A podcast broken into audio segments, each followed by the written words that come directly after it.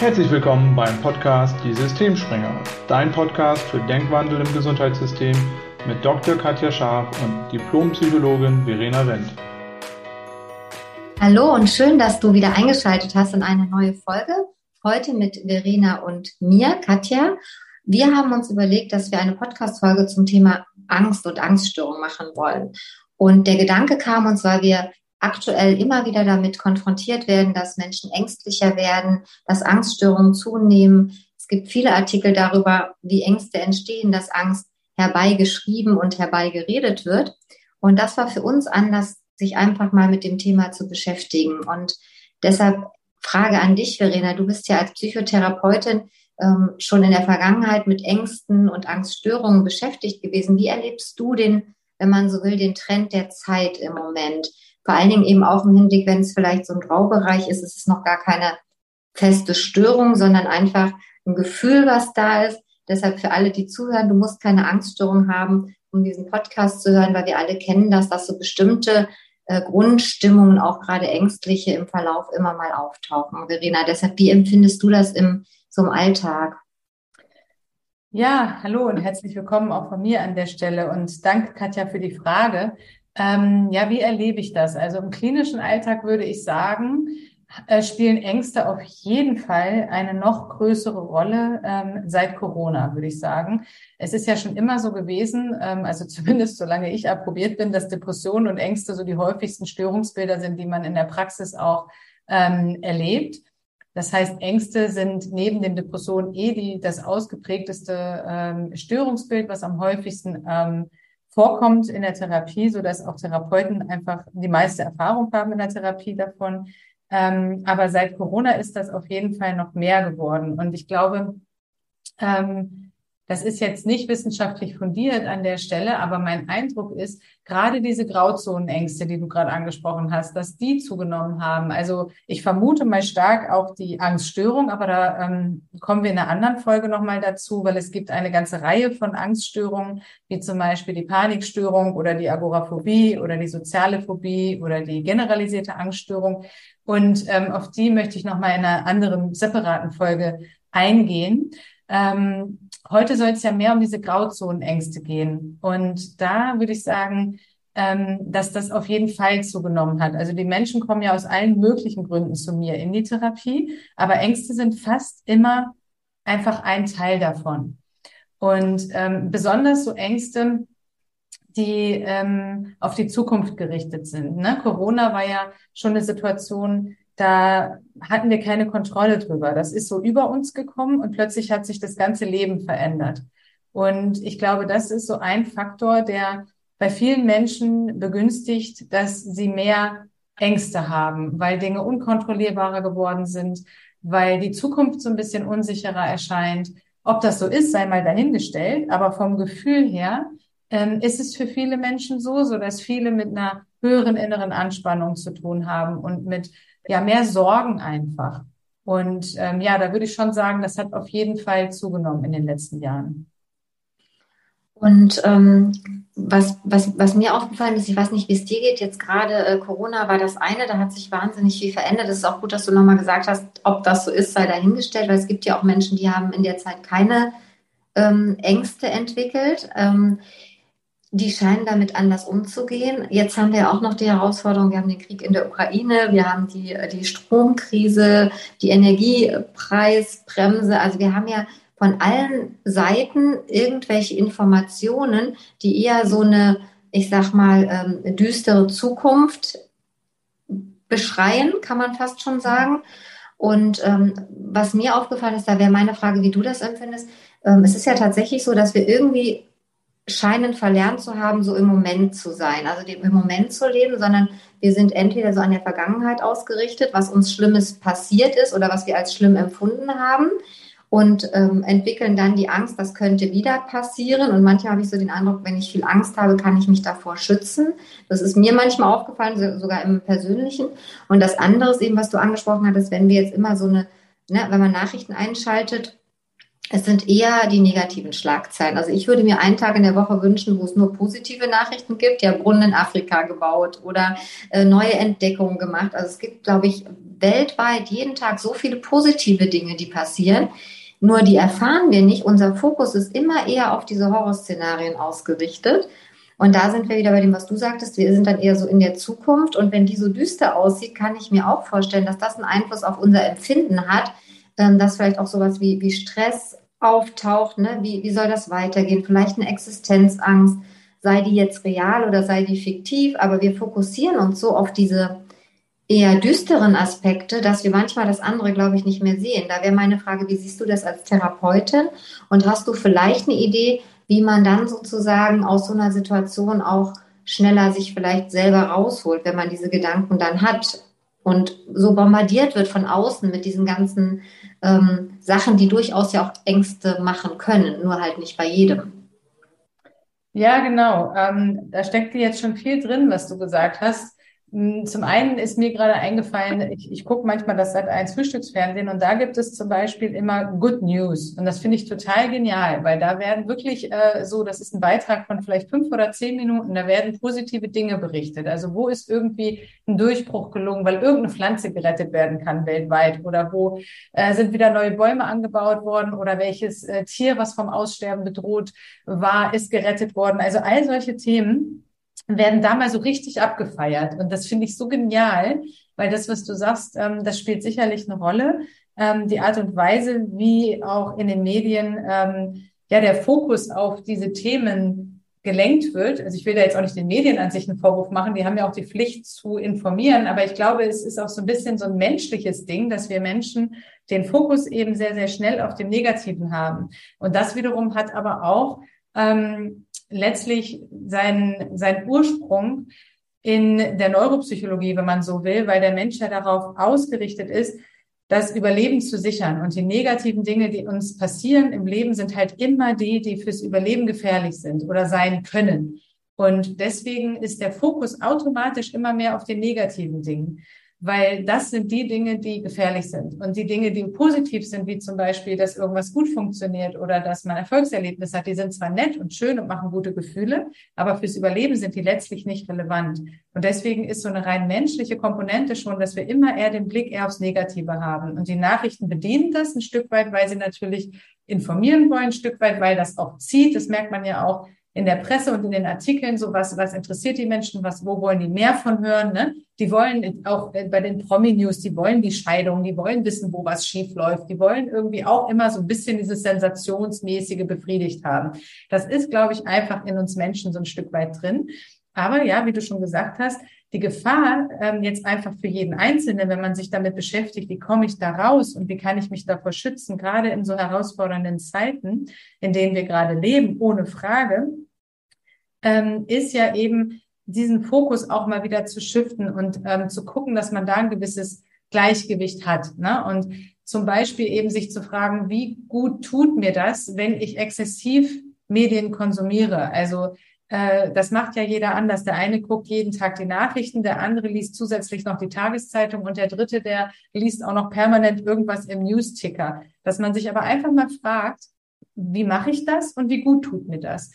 Natürlich ist es sinnvoll, auch weil wir ja auch wählen gehen, wir wollen wissen, was in der Politik passiert, sich zu informieren, keine Frage. Aber ganz ehrlich, dafür muss ich nicht jeden Tag die Nachrichten schauen und da wirklich mal zu gucken, was tut mir gut? Tut es mir vielleicht an manchen Tagen einfach ähm, eher gut, keine Ahnung, eine Meditation zu machen oder Sport zu machen oder die Natur zu genießen ähm, und eben nicht mich wieder mit den schwierigen Themen dieser Welt zu beschäftigen, weil wir lösen die ja nicht, indem wir die Nachrichten schauen. Wir informieren uns einfach nur darüber bis zu einem gewissen Grad. Und das andere, was du gesagt hast, ist, und das ist, glaube ich, ein ganz wichtiger Punkt, dass wir Menschen ganz, ganz oft entweder in der Vergangenheit unterwegs sind oder in der Zukunft. Entweder wir beschäftigen uns mit den Dingen, die schon längst vorbei sind, aber wo wir denken, dass sie uns immer noch unheimlich belasten, sei es nun die Kindheit, auch wenn die 40 Jahre her ist, oder sei es ähm, eine Beziehung, die gescheitert ist, oder sei es irgendein Misserfolg, den ich hatte. Das sind so die Themen, die uns oft beschäftigen, oder wir machen uns Sorgen um die Zukunft. Die Vergangenheit ist eh schon vorbei, die lässt sich nicht mehr ändern, und die Zukunft ist komplett ungewiss. Das heißt, rein logisch macht es schon überhaupt keinen Sinn, entweder in der Vergangenheit oder Zukunft unterwegs zu sein. Aber trotzdem machen wir das oft. Und das macht definitiv eher nicht so glücklich. Ne? Und da immer wieder zu gucken, ne, es ist ja auch das, was die Achtsamkeit sagt, ähm, die Achtsamkeitsforschung, in dem Moment zu sein, den Moment näher zu genießen. Ähm, das ist sicherlich eine, eine Möglichkeit, auch mit den Herausforderungen unserer Zeit umzugehen. Das macht natürlich nicht die Probleme weg. Aber wenn ich viel grüble und mir viele Sorgen mache, macht das die Probleme eben auch nicht weg. Und du hast ja schon gesagt, es ist so, wir haben manchmal das Gefühl, wenn wir uns nur Sorgen genug machen, können wir das irgendwie kontrollieren. Und da kann man sich ja mal fragen, stimmt das? Wenn mein zehnjähriges Kind mit dem Fahrrad im Dorf unterwegs ist und ich sitze zu Hause und mache mir ganz viel Sorgen, dass diesem Kind irgendwas passieren könnte, hat das irgendwas mit der Wahrscheinlichkeit zu tun, dass dem Kind was passiert? Und da ist ja die Antwort ganz klar nein. Ob ich mir Sorgen mache oder nicht, hat ja keinen Einfluss auf das Ergebnis. Es hat nur eine Konsequenz für meine Gefühlswelt. Und ähm, sich das bewusst zu machen, finde ich, ist ein ja ein, ein Schlüssel zu mehr Gelassenheit und äh, zu einem, ich würde es mal sagen, gesünderen Umgang mit Themen, die einen irgendwie beschäftigen, stressen oder die vielleicht Angst auslösen. Ja, danke. Da, da ähm, sind ganz viele Gedanken bei mir auch nochmal aufgetaucht, weil das ist tatsächlich was, was ich arbeite ja auch viel mit chronisch äh, kranken Kindern, mit Familien, was immer wieder auftaucht. Und mir kam gerade auch noch so ein Gedanke, ähm, Angst hat ja auch irgendwie was Lähmendes. Das heißt, wenn ich viel Angst habe, bin ich mit der Angst beschäftigt. Und als du gerade das Beispiel mit dem Kind sagtest, was dann vielleicht durchs Dorf fährt alleine, ähm, da fällt mir gerade auch ein Coaching-Gespräch ein, wo ich mal dabei war ähm, da ging es halt auch viel darum, dass die Eltern sich Angst machen, dass die Sachen verboten haben aus Angst und dass dann aber gar nicht mehr so eine Lösung gefunden wurde, wie kann man die, das denn vielleicht sicherer gestalten, wenn man das denn irgendwie kann. Also wie kann man vielleicht dann sagen, okay, wenn du allein fährst, dann bitte eher den Weg, die Straße ist nicht so befahren, sondern es geht nur darum, wir haben da so viel Angst und du darfst das nicht und du machst es nicht. Und ich weiß nicht, wie deine Erfahrung ist. Bei mir ist es oft so, wenn ich mir ganz viel Angst und Sorgen mache, dann passieren die Dinge eher, als wenn ich vorher irgendwie überlege, okay, ist es ein Risiko? Ja, möglicherweise ist das eins. Dann habe ich Respekt vor der Situation ähm, und dann mache ich Dinge eben trotzdem, weil manchmal macht man Dinge auch mit Angst. Nur wenn ich mich in diesen Angstmodus begebe, fallen mir Lösungen oft nicht ein. Und das ist was, was, was glaube ich wirklich so ein Fakt ist, dass Angst einfach auch dadurch, dass viele Hormone mhm. ausgeschüttet werden, dass ganz viel im Körper passiert, dass ich mich nicht mehr so fokussieren kann und auch nicht mehr so klar vielleicht in dem Moment denke, wie wenn ich mich einmal aus dieser Situation rausnehme. Ähm, also wirklich so Angst haben und sich Sorgen machen, ist so wie beten für etwas, das ich nicht haben will. Also dass du wirklich dann mehr von dem kriegst, was du eigentlich befürchtest. Mhm. Weiß nicht, wie, hast du da eine Idee zu? Ja, absolut. Also ich, ich finde das immer ähm, leichter nachzuvollziehen, wenn man sich mal ein bisschen extremere Beispiele anschaut, weil die das oft nochmal so richtig vor Augen führen. Also zum Beispiel, wenn man so einen Bergsteiger hat, kennst du ja zum Beispiel auch, wenn man so Bergsteigermenschen hat, der irgendwie auf dem 8000er unterwegs ist und mal angenommen, der kommt in eine schwierige Situation, mhm. dass irgendwie das Wetter umschlägt und der muss halt gucken, was mache ich jetzt?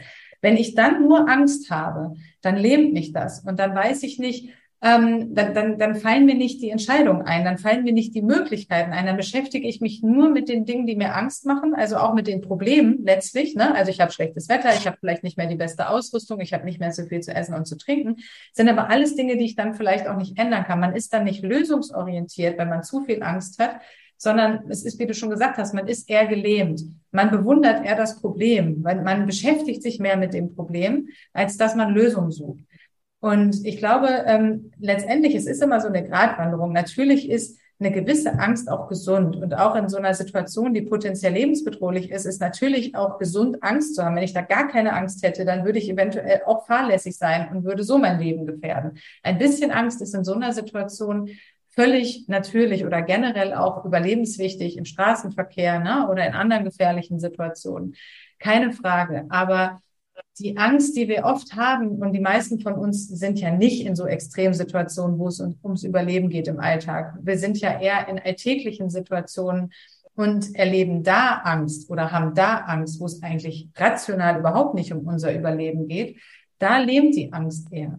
Und da äh, führt Angst dazu, dass ich keine, ja, nicht unbedingt die besten Entscheidungen treffen kann und auch nicht mehr so klar denken kann. Weil wie du schon gesagt hast, das kannst du besser als ich ausführen. Es passiert ja eine Menge im Körper, wenn man Angst hat. Und ich glaube, da ist auch nochmal wichtig, den Bogen zu schlagen, was Stress und Angst, also wie das letztlich zusammenhängt. weil wir ja vorhin gesagt haben, immer mehr Menschen haben Ängste, ja, und immer mehr Menschen sind gestresst. Das ist auch ein Zusammenhang, der sich darüber erschließt, dass das eine körperliche gemeinsame Komponente hat sozusagen. Wenn ich gestresst bin, passieren Dinge im Körper, werden Stresshormone ausgeschüttet, die den Körper aktivieren, die den Sympathikus aktivieren. Und wenn ich Angst habe, passiert genau dasselbe nur eben noch extremer. Und wenn ich sowieso schon gestresst bin, zum Beispiel von Corona, zum Beispiel von dieser ganzen Homeschooling-Geschichte, die viele Familien hatten, zum Beispiel davon, dass viele existenzielle Ängste aufgetaucht sind, weil Restaurantbetreiber nicht wussten, wie das weitergeht in der Corona-Pandemie und, und, und, dann ist die Schwelle zur Angst immer sehr, sehr viel geringer und Ängste können auch leichter und schneller auftreten. Aber das kannst du vielleicht noch mal ein bisschen besser erklären, weil du da der absolute Profi für bist.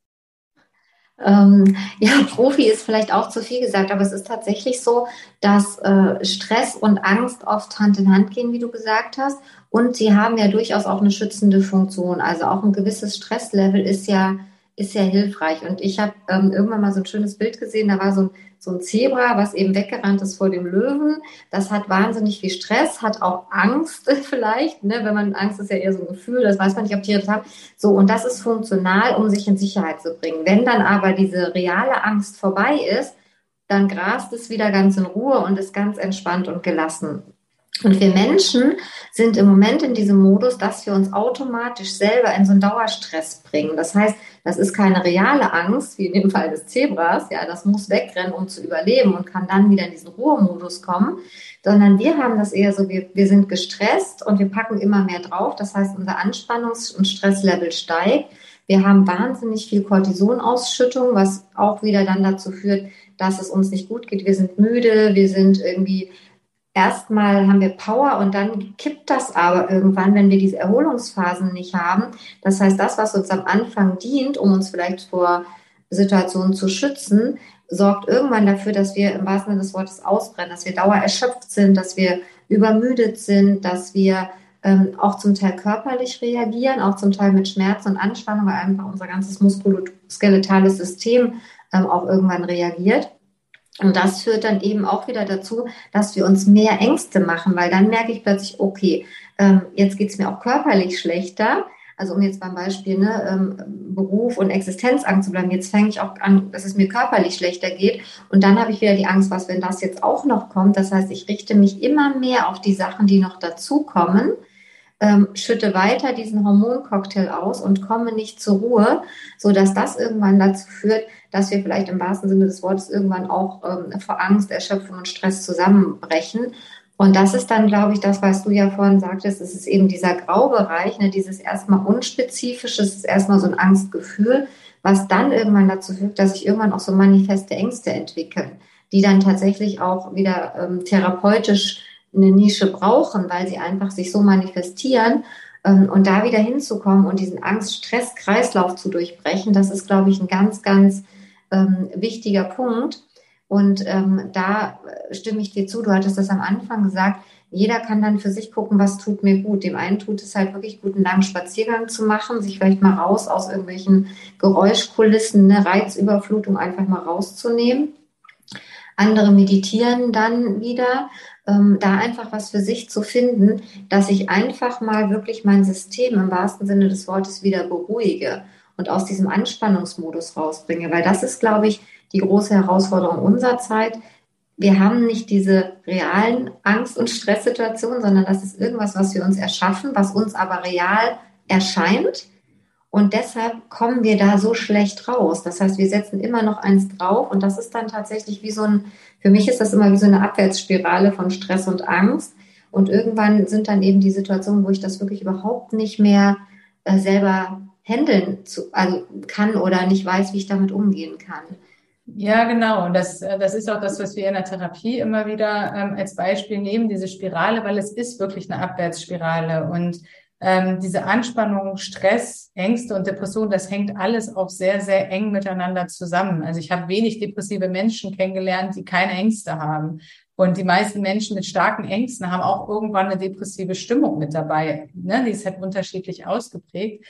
Ähm, und wiederum hängen beide auch eben mit, mit Stresserleben zusammen, weil der Stress alleine schon so ein prädisponierender Faktor ist, der das begünstigt, dass das andere auftritt.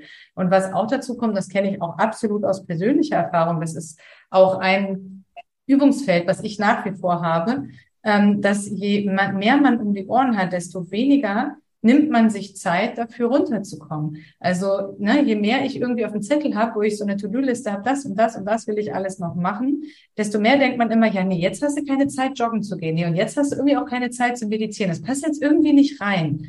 Und ich sage mir immer wieder und arbeite da auch immer wieder dran und kann das auch nur so weitergeben. Und ich finde es auch wichtig, mal offen darüber zu sprechen. Es ist auch nicht so leicht, das umzusetzen. Das ist ein Prozess und das ist es für jeden Menschen und auch für jemanden, der die ganze Theorie kennt. Ähm, dass, dass, ist, dass ich mir immer wieder sage, gerade wenn ich denke, ich habe keine Zeit, dann brauche ich es am dringendsten. Weil dann bin ich schon komplett in so einem Kreislauf, dass ich denke, ah, ich habe zu wenig Zeit, ich habe zu wenig Zeit, ich habe ja keine Zeit, jetzt irgendwie mir was Gutes zu tun. Und das ist Teil dieses Kreislaufs. Je mehr ich das denke, desto mehr mache ich einfach nur noch meine Arbeit. Ich arbeite einen Punkt ab und den nächsten und dann wieder den nächsten und wieder den nächsten und mache mir Gedanken über das eine und das andere und bin ständig einfach in so einem Hamsterrad drin und habe eben nicht mehr den Ausgleich. Und du hast ja eingangs kurz erklärt, dass es eben ganz wichtig ist, ne, Stress ist normal, es ist auch nicht unbedingt an sich ungesund, mal gestresst zu sein. Es ist aber immer ungesund, wenn man eine ganze lange Dauer gestresst ist und wenn man keine Erholungsphasen hat. Dann wird Stress irgendwann ungesund und dann begünstigt Stress auch Erkrankungen, sowohl auf der körperlichen wie auch auf der psychischen Ebene. Und von daher ähm, ganz, ganz wichtig, wenn man für sich wissen möchte, wie kann ich besser mit Ängsten umgehen, auch auf Stressniveau achten. Ganz, ganz wichtig. Wirklich gucken, sich mal selber beobachten. Wie oft bin ich im Alltag gestresst? Wie bin ich zum Beispiel beim Autofahren? Bin ich da ganz gelassen oder stehe ich an jeder roten Ampel und denke, ah, ich muss jetzt noch zum Kindergarten mein Kind abholen und oh Mann, und der steht da schon wieder und wieso ist das jetzt schon wieder? Oder wenn ich ne, meine To-Do-Liste vor Augen habe, bin ich da ganz gelassen und zuversichtlich, das mache ich jetzt alles so nach und nach, oder bin ich da immer mit so einem Druck unterwegs? Einfach wirklich mal ein bisschen äh, die Aufmerksamkeit auch darauf richten, wie gestresst bin ich und dann gezielt gegensteuern. Wenn man merkt, man ist gestresst, dass man gerade dann in den Zeiten guckt, dass man sich Zeit nimmt für Erholungsphasen, sich mal mit Freunden treffen oder mit dem Mann mal schön essen gehen oder in die Sauna gehen oder Sport machen. Das ist wirklich höchst individuell, wie du schon gesagt hast. Da muss jeder für sich finden, was, was ihm hilft, was ihr hilft, runterzukommen. Ähm, ja, aber gerade in den Phasen ist es eben so wichtig. Und das sind die wichtigen Momente, die diesen Stresskreislauf schon durchbrechen können, sodass er nicht krankhaft wird, weil ich mir dann wieder die Zeit für die Erholung nehme und der Körper hat mal eine Erholungsphase und dann kommt er auch mit einer gewissen Phase von Stress durchaus klar, eben nur nicht mit diesem Dauerbeschuss an Stresshormonen. So, das kann der nicht ab auf Dauer. Dafür ist er einfach nicht gemacht. Ja, das war noch ein ganz wichtiger Punkt, weil das ist tatsächlich, wenn man sich so eben auch Stress und, und wie er sich aufbaut, anschaut, dann fehlen genau die Erholungsphasen. Und mir ist gerade, ich weiß nicht, von wem das Sprichwort ist eingefallen, ich habe keine Zeit, also gehe ich langsam. Ja. Das kam mir gerade, als du das gesagt hast, weil das ist das tatsächlich in den Momenten, wo wir glauben, wir haben keine Zeit dafür, brauchen wir es in der Regel am meisten. Genau. Und dann wirklich zu sagen, ähm, mal kurz innezuhalten. Und ich kenne das von mir auch, deshalb war auch super, dass du das gesagt hast, weil ich habe das auch, wenn ich dann anfange, so in diesen Rödel zu kommen, To-Do-Liste abarbeiten. Meine To-Do-Liste heißt Juhu-Liste. Also die heißt bewusst so, damit ich weiß, die Sachen, die da draufstehen, habe ich gewählt, weil ich die für irgendein bestimmtes Ziel machen möchte. Und die sollen mich nicht stressen. Ja, manche Sachen muss man machen, klar, aber die muss man ja auch machen, weil man irgendwas damit vorhat. Also Kinder vom Kindergarten abholen mache ich ja nicht nur, weil ich muss, sondern auch, weil es schön ist, dass die Kinder irgendwann wieder zu Hause sind. Sonst würde ich sie dauerhaft im Kindergarten abgeben. Das heißt, sich dann einfach bewusst zu machen, alles, was auf dieser Liste steht, was so wirkt, als müsste ich es tun, mache ich auch, weil ich irgendwas davon habe im Nachhinein. Deshalb jubel ich diese Liste ab und wenn ich merke, ich bin zu gestresst, dann setze ich mich hin, hole mir einen Kaffee oder einen Tee, mache erstmal eine kurze Pause, um dann festzustellen, dass es eigentlich schneller weitergeht, weil da sind wir wieder bei Stress und Angst lähmt eher. Du bist dann eher dabei, oh Gott, was mache ich als nächstes? Und ich hatte vorhin mal zu dir gesagt, ich habe manchmal, gerade im Moment, weil viel los ist, das Gefühl, ich habe einen Wollknoll im Kopf, aber ich finde die losen Enden nicht, weil es einfach viel ist, sondern sich dann hinzusetzen und sagen, okay, ich gucke jetzt bewusst, wo ist in Anführungszeichen bildwörtlich gesprochen mein loses Ende, damit du wieder irgendwo losgehen kannst. Und zwar in einem Modus von bisschen gelassener, bisschen entspannter und wo du vorhin auch sagtest, ähm, Thema so Medienkonsum, Nachrichtenkonsum. Ich habe tatsächlich seit, ich glaube mittlerweile zweieinhalb Jahren gewählt, keine Nachrichten mehr zu gucken. Kann man sie jetzt hinter, oh Gott, die guckt keine Nachrichten, jetzt ist sie überhaupt nicht mehr informiert. Ich stehe auf dem Standpunkt, alle Nachrichten, die relevant sind und die ich brauche, die kriege ich auf Kanälen, auf anderen. Das wird mir jemand sagen. Ähm, wenn wirklich was Wichtiges ist, wo ich für mich persönlich einen Benefit habe, dann erfahre ich das. Und natürlich gucke ich auch hin und wieder dann oder ich höre im Radio auf dem Weg zur Arbeit mal kurz rein. Aber ich habe aufgehört, wirklich regelmäßig Nachrichten zu schauen, wo ich hinterher dann auch in so einem Zustand bin, dass ich so denke, irgendwie ist meine Energie jetzt nicht mehr so super wie vorher. Wollte ich das? Warum passiert das? Ja, warum fahre ich meine Energie runter? Mache ich ja letztlich auch dann irgendwie selber.